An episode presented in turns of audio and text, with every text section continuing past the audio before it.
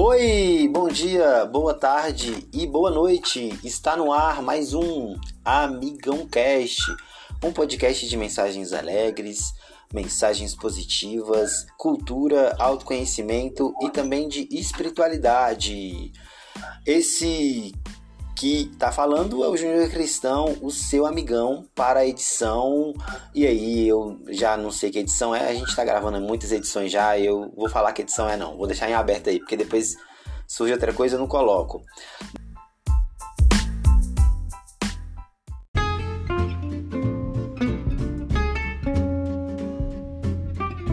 Mas essa edição é a edição especial, a gente vai falar um pouco aqui com uma convidada super mega especial ela vai se apresentar porque aqui nós temos uma tradição de que o próprio convidado se apresenta, fala o nome, faz a sua jabá, faz a sua propaganda, quiser aí fica à vontade. A palavra é toda sua, minha convidada, fique à vontade, seja bem-vindo ao nosso humilde podcast.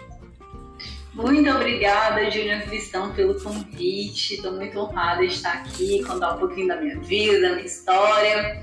Eu sou Lisa Daniela, tenho 33 anos, sou brasiliense, mas sou tocantinense de coração, já moro aqui em Palmas, Tocantins há muito tempo. Sou advogada previdenciarista, sou escritora e outras coisinhas mais. Pode incluir corredora, mãe de pet, sobrevivente a AVC, filha de pais nordestinos e por aí vai. Isso mesmo, ela tem muita história para contar e aqui é só o primeiro capítulo dessa série que a gente vai gravar com ela aí, essa saga maravilhosa aí. É igual o Senhor dos Anéis, cada vez mais que vai lendo, vai descobrindo novas aventuras. É, então, dona Lísia, vamos começar falando primeiro é, do so, da, su, da sua área que você se formou. É, então, por que você escolheu é, se formar em advocacia ou, ou direito, mais popularmente, né? Porque você quis ser advogada ou, ou, ou, ou trabalhar nessa área, é, como é que é o nome correto que chama? Área é, jurídica, é isso, achei, lembrei o nome aqui. Bom, é, escolher é algo muito forte, né? A minha graduação em Direito foi a minha primeira graduação da vida. Falo primeiro que pode ser que tenha mais, mas ainda não defini. Atualmente eu sou formada em Direito, sou advogada atuante, especificamente na área previdenciária. É, me formar em Direito primeiramente. Por que, que eu escolhi isso? Meus pontos fortes de conhecimento era mais leitura e escrita. Então, daí, por eliminação, no auge da minha adolescência, as ciências exatas já foram eliminadas do caminho. E aí, na época de, de escolher o que cursar, né, saindo do ensino médio, que eu acho um grande absurdo, que a gente, com várias questões pessoais, espirituais e filosóficas para resolver, a gente já tem que se deparar e resolver e provavelmente o que vai ser pelo resto da vida, acho um peso muito grande. Mas naquela época, é, eu fiquei muito em dúvida entre seguir a carreira jurídica e psicologia. Mas, como eu era muito ingênua e inexperiente na vida, o ponto decisório mesmo foi o mercado de trabalho e a minha ânsia no momento por seguir uma carreira pública. Então, na minha doce ilusão, eu ia ser concursada. Mas não foi bem esses caminhos todos, não. Eu escolhi direito como caminho, iniciei pensando em fazer concurso público, mas já durante a faculdade eu tive experiências que me levaram aos caminhos e hoje eu cheguei onde estou confortavelmente sendo advogada previdenciarista. E é essa área que, que depois de falar um pouco sobre essa escolha profissional, mas como você falou, sempre pode recomeçar. Nunca é tarde para estudar. Nunca é tarde para estudar. Então, você que está ouvindo isso aí, se você está satisfeito com a sua graduação, você pode e tem o direito de procurar outra graduação, sim. Não tenha medo de começar outra é, graduação. Então, conte um pouco do seu trabalho. Então, explique para nós o que é a previdência e o que é o direito previdenciário. O direito previdenciário, ele é a área jurídica, né, que se especializa para cuidar da seguridade social. Seguridade social, ela, ela permeia tanto a saúde, quanto a assistência social, quanto a previdência, que é o que efetivamente é o trabalho. A previdência é um conjunto de medidas de proteção ao trabalhador. Para como o próprio nome diz, ela prevê situações de risco em que o trabalhador possa não vir trabalhar, mas ter o seu sustento garantido. Então, quais, quais seriam, assim, basicamente essas situações de risco? São as doenças incapacitantes, então você ficou doente a ponto de não poder trabalhar e precisa de ter o seu sustento provido enquanto isso. A maternidade para a mulher e também para homens que adotem é, idade, quando a pessoa chega à idade avançada, que ela já não pode trabalhar, a nossa idade hoje, pela lei, é 65 anos. E também o evento morte, quando o trabalhador deixa dependentes né, que precisam do seu auxílio para se sustentar. Então, na prática, todo trabalhador formal, seja empregado, autônomo ou empresário que contribui para o Instituto de Previdência, pode ser o INSS, como pode ser outro, isso aí, as outras situações de risco que eu falei, é, é, ele vai ser. Como é que eu vou dizer? Ele vai ser amparado nessa situação com o salário da contribuição que ele fez, para que ele possa se manter nesse período de risco até ele poder retornar ou não, né? No caso da aposentadoria por idade. Então, é, é essa a minha profissão.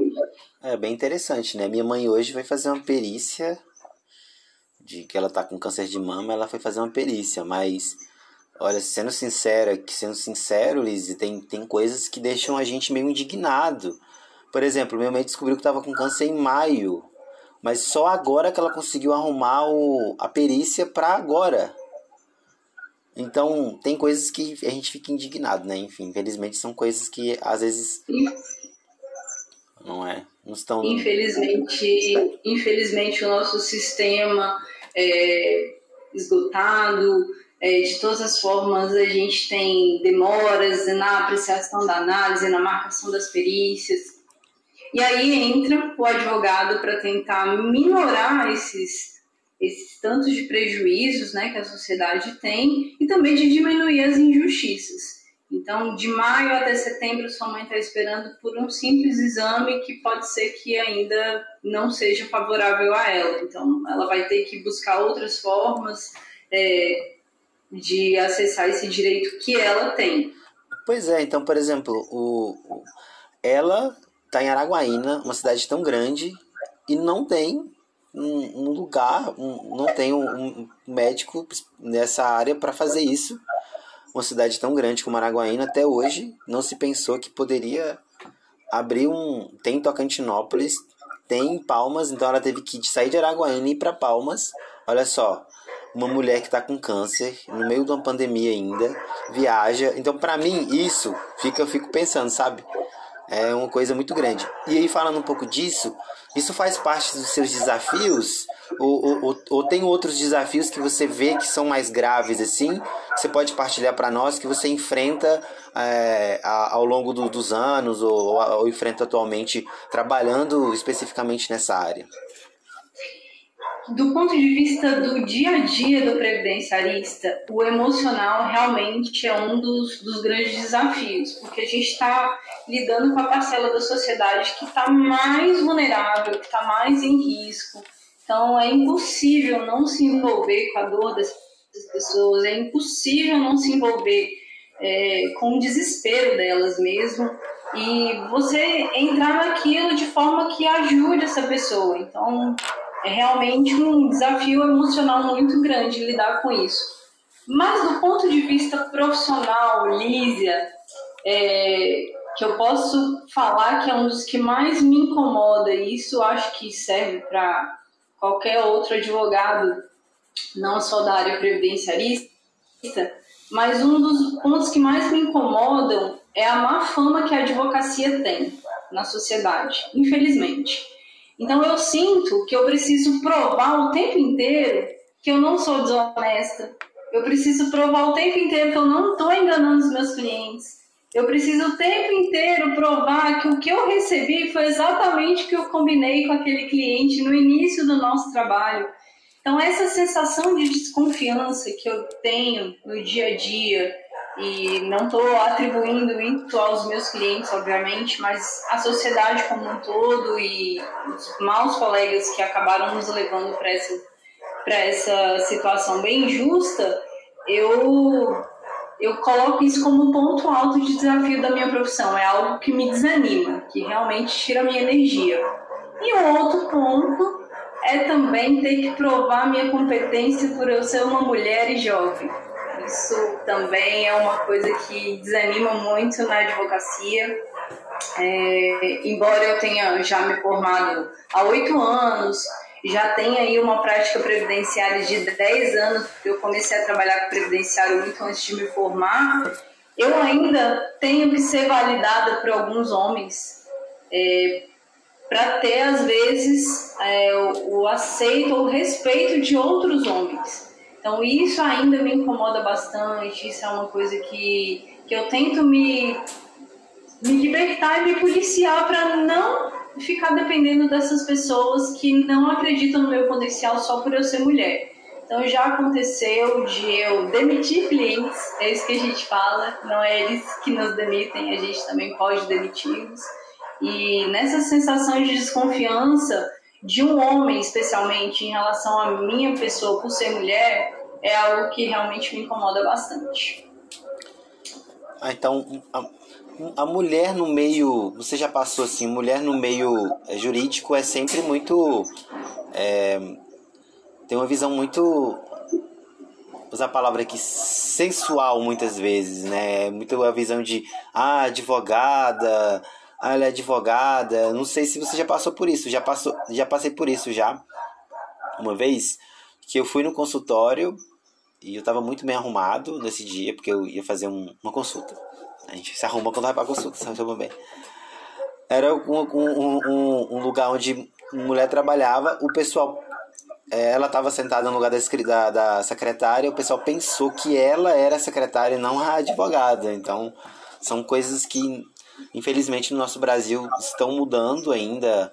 É muito forte o, essa misoginia, esse machismo ainda muito forte que você enfrenta. Então a gente tem que ter essa visão. Até mesmo, por exemplo, a gente está atualmente é, na, na, num momento político muito forte. Eu vejo isso até na própria política. Há poucas mulheres no, na política e eu me sinto muito orgulhoso de, como tocantinense que sou, ver que duas mulheres estão brigando pelo Senado do Estado. Eu fico muito feliz com isso, né? Pelo menos você vê que tem uma presença feminina ali, então isso é bem interessante. É, mas se você fosse estudar outra coisa, o que, que você estudaria? O que, que você está pensando em estudar? Bom, eu, eu acho que eu caminharia hoje mais para o lado da psicologia, que era a minha outra opção na época da adolescência. Eu, eu repensei e pensei muito isso durante a pandemia. É, eu tive uma experiência de vida um pouco uma experiência um pouco traumática nas, na véspera da, da pandemia e acabei repensando a minha vida inteira e essa questão de fazer é, cursos mais na área da psicologia e até da neurociência é algo que tem me chamado bastante atenção. Então, estou aqui plantando a sementinha e pensando que isso vai germinar em qualquer, a qualquer momento. Você estudou direito há oito anos. Faz oito anos que você falou que é formada tal. Mas o que, que você olha hoje para a estudante de direito e você daria um conselho para eles hoje, por exemplo? Porque o que eu percebo é que direito é uma área muito supervalorizada muitas vezes. Eu vejo que eu conheço muita gente que estudou direito, mas que, igual você, estudou por uma questão de, de, de faculdade, quando está no início do ensino médio, sempre o professor de sociologia ou o professor de geografia fala: olha, vocês têm que escolher em uma faculdade, como se a faculdade fosse o, o ápice da, da, da vida, né? Você fazer faculdade, você vai ser melhor do que todo mundo, mas depois a gente vai. Eu tô na minha segunda graduação, eu tô percebendo que não é bem assim, não. Assim, essa história de universidade, assim, não é tão. é muito ilusório muitas vezes. Então, se você fosse dar um conselho para os estudantes de direito que você vê e pessoal que quer fazer direito, qual seria? Primeiro, não se iludir com as facilidades da, da profissão, porque é como você disse, é uma profissão super valorizada, mas a realidade é crua para quem para quem trabalha mesmo, para quem vai atuar na advocacia, exige um trabalho árduo, é, é, é esgotante e, enfim, existem vários e vários caminhos para se seguir formando-se em direito, mas eu acho que o principal conselho é não ter medo de errar e não ter medo de ser quem é, porque a gente às vezes acaba tomando umas decisões por outras pessoas, por influência de outras coisas e acaba é, fantasiando algumas coisas em relação à profissão que na realidade não acontecem tão facilmente. Então, ter os pés no chão, que formar, formar em direito é tem uma função social muito importante. Eu acho que a sociedade está muito carente de bons profissionais, de profissionais que estejam mais perto dos seus clientes, que estejam mais conectados emocionalmente, profissionalmente, é, acho que é isso. Acho que hoje são pessoas que queiram lidar com pessoas efetivamente. O povo ama história. Eu, sinceramente, amo história. Eu sou daqueles que adora ficar na. Quer dizer, pelo menos na, onde eu morava, adorava ficar na porta de casa olhando os outros passar. Então a gente adora falar da vida dos outros. Então, Lízia, conte para nós uma história de, de um. de que você já viveu, que você já passou no, na sua área de trabalho, que você acha engraçado, pode ser engraçado, pode ser é, interessante, que você acha que fala, que pode falar para nós também, né? Que eu sei que nem tudo pode ser revelado, né? Mas aí conte uma história para nós da área de, de, de atuação que você ri hoje, que você chora hoje, você pode escolher. Tá, eu vou fugir do humor e vou para uma história que me chama bastante atenção e de uma pessoa que eu tenho um carinho por essa cliente, até pela situação que a gente passou na audiência. É, eu estava em Araguaína, na sua terra natal, fazendo essa audiência. É, essa mulher, uma lavradora, já se, tentando se aposentar por idade, uma mulher negra, gorda, é, entrou na sala da audiência, de mutirão de audiências, de onde vem juízes de todo, de todo o Brasil, é, para ajudar nesse mutirão e julgar o máximo de processos possíveis ali para dar uma agilizada nas varas. E nós entramos nessa audiência e durante a audiência o juiz perguntou para minha cliente se por conta do peso ou de algum problema de saúde ela não sentia dificuldade em trabalhar na roça. Definitivamente ele estava desqualificando ela é, por ser gorda. Ele achava que uma pessoa que trabalha com serviço pesado, ele, que sentado na cadeira dele, só estudou na teoria o que é o direito previdenciário, o que é um segurado especial, olhou para minha cliente, que era negra, gorda, e na fala dele eu senti que ele desqualificou ela pelo fato de ela ser gorda. Então isso me chamou muita atenção. No final das contas, ela se aposentou, é, tivemos êxito no processo, não me vangloriando por ter ganhado esse processo, mas pela situação de que eu acho muito interessante que é, as pessoas se dediquem tanto aos concursos públicos, a, a se tornarem juízes, procuradores.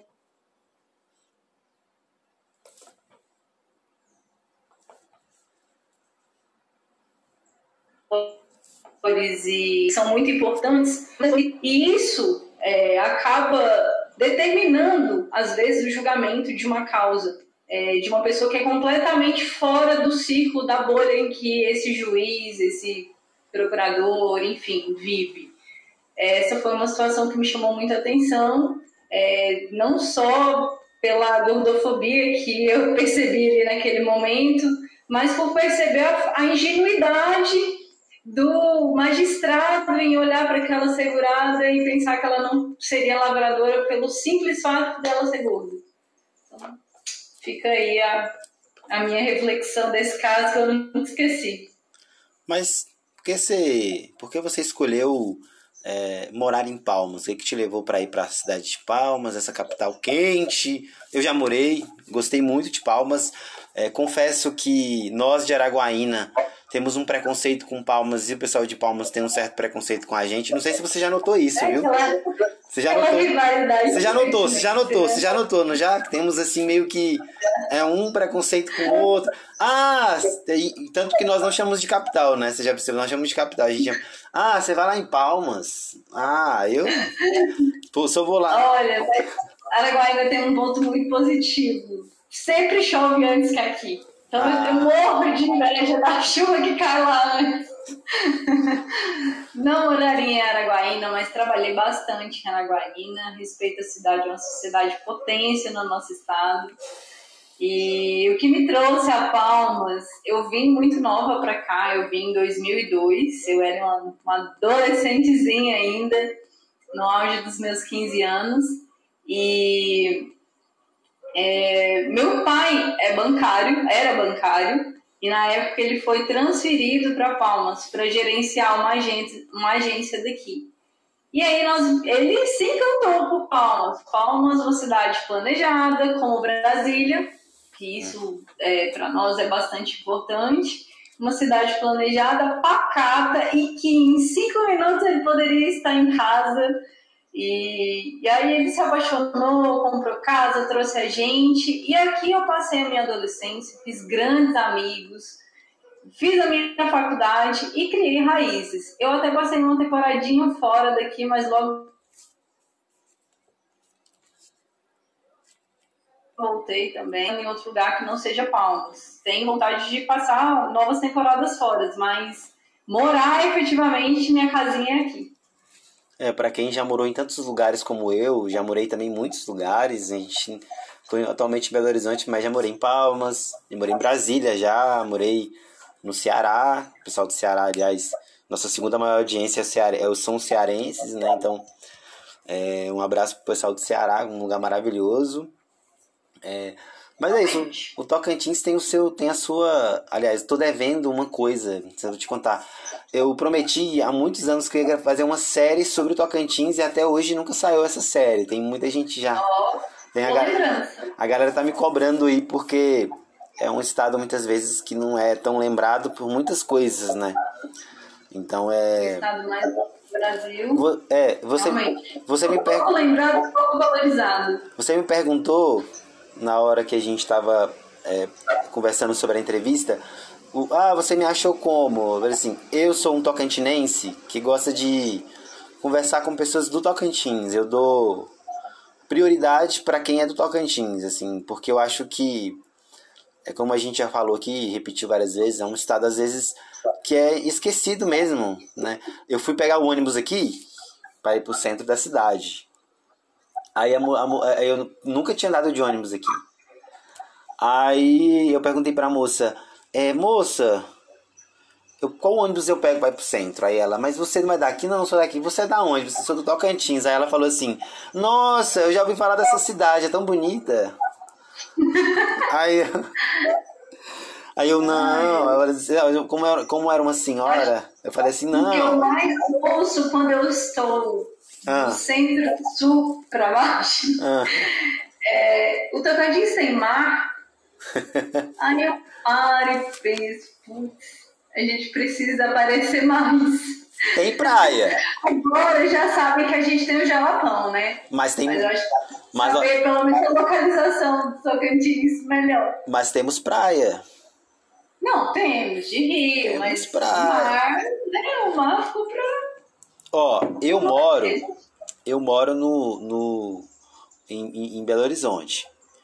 Belo Horizonte não tem, tem, tem rios, tem cachoeiras, mas não tem praia. Então eu, eu gosto muito de, de, de, frisar, de frisar isso.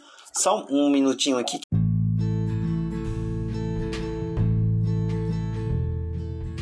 Então estamos indo para chegando na reta final do nosso Amigão Cast e aqui, convidado, nós temos uma tradição de que o convidado tem direito a mandar uma mensagem motivacional para o mundo, para os ouvintes. Então, você pode mandar também, além da sua mensagem motivacional, é, alguma dica cultural, seja de filme, seja de livro. De livro, essa eu tenho uma suspeita já. É, e então, também música, o espaço é todo seu.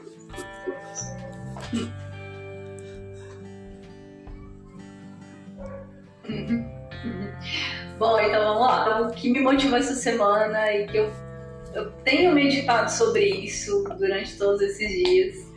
É, e não é só para o trabalho, embora a frase pareça, mas é para tudo que fazemos de bom na vida.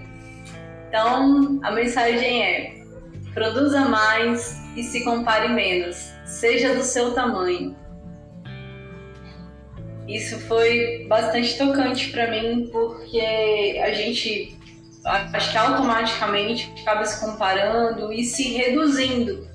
E na verdade nós somos muito grandes. A gente é que não para para olhar e ser o que a gente realmente é.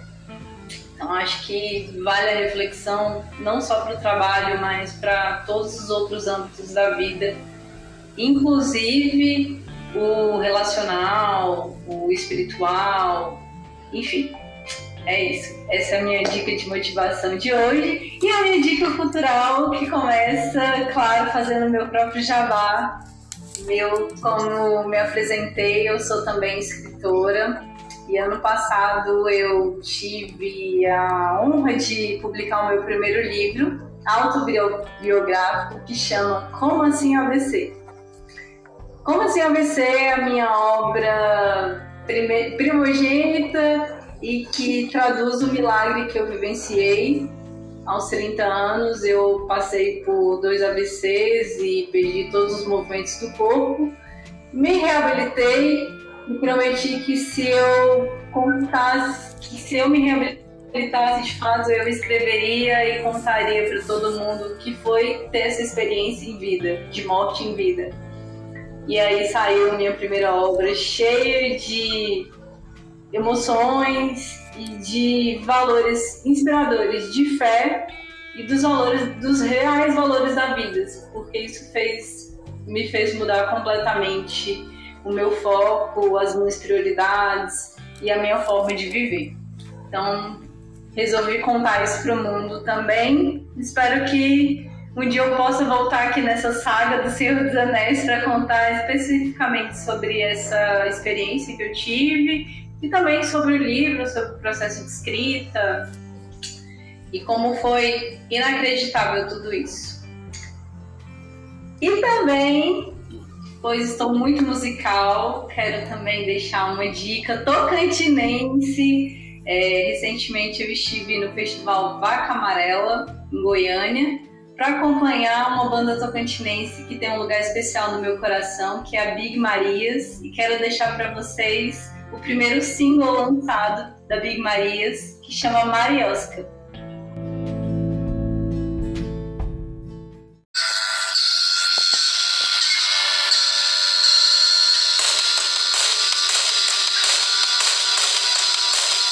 Essa então, essa é a dica musical, essa é a dica cultural e essa é a dica motivacional. Então, é, nós que agradecemos aqui, é, Lízia, pela sua presença. É, o ouvinte aí vai acompanhar todo, toda a biografia ou, ou, parte do que, ela, do que ela falou aqui, das dicas, é, do questão de trabalho dela. Vai estar tá tudo na descrição do podcast, então você acessa lá no, na sua plataforma favorita e você vai ter acesso à música, ao, ao, ao livro dela, onde, onde você pode encontrar, a, falar com ela se quiser adquirir, ou quiser também resolver algum problema aí com, com, com a Previdência, pode chamar ela também, que ela também ela ela tá na, ela tá na área disponível. Lembrando todos, Liz, lembrando a você também que o Amigão Cast está disponível em mais de 10 plataformas. Nós estamos no Spotify, no Deezer, no Google Podcast, no Apple Podcast, no Amazon Music, é, Castbox e e muitas outras plataformas aí que agora eu não lembro, porque são muitas plataformas, a gente não lembra. A gente lembra das mais conhecidas, né? A é gente, verdade. nós estamos na Aurelo. Ah, é, eu coloquei lá na Aurelo também, que é uma plataforma nova também que, que tá surgindo, que tá indo bem. Não é minha convidada? Júnior, muitíssimo obrigada pelo espaço. Foi um prazerzão poder contar um pouquinho dessa minha saga no direito previdenciário, trazer um pouco das histórias que me marcaram, das minhas dificuldades, dos meus desafios. A advocacia, graças a Deus, hoje está cheia de mulheres aguerridas e combativas que vêm é, somar com essas para a gente diminuir essas dificuldades que eu narrei aqui. Espero que a gente também consiga, aos poucos, ir melhorando o nosso sistema e dando mais acesso ainda aos cidadãos para que tenham direitos fundamentais garantidos. Foi um prazerzão também poder falar um pouquinho das minhas particularidades motivacionais e culturais e até breve. Um beijo enorme. Quem quiser fazer contato, trocar uma ideia, só me chamar na descrição do podcast. Tá aí a minha arroba. Estou aí aberta para novos contatos e conversas e trocas que serão muito positivas, tenho certeza. Então é isso. Mais, mais uma vez, muito obrigado. Esse foi o meu, o da Alicia, o vosso, o nosso, o Amigão Cast. Até a próxima segunda-feira e aquele abraço.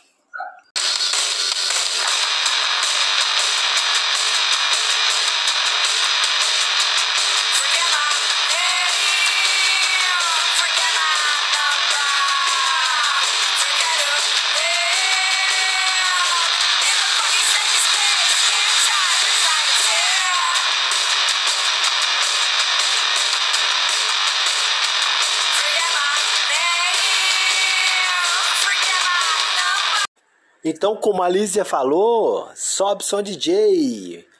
Big Marias, banda Mariosca. Espero ter falado certo. Sobe som DJ.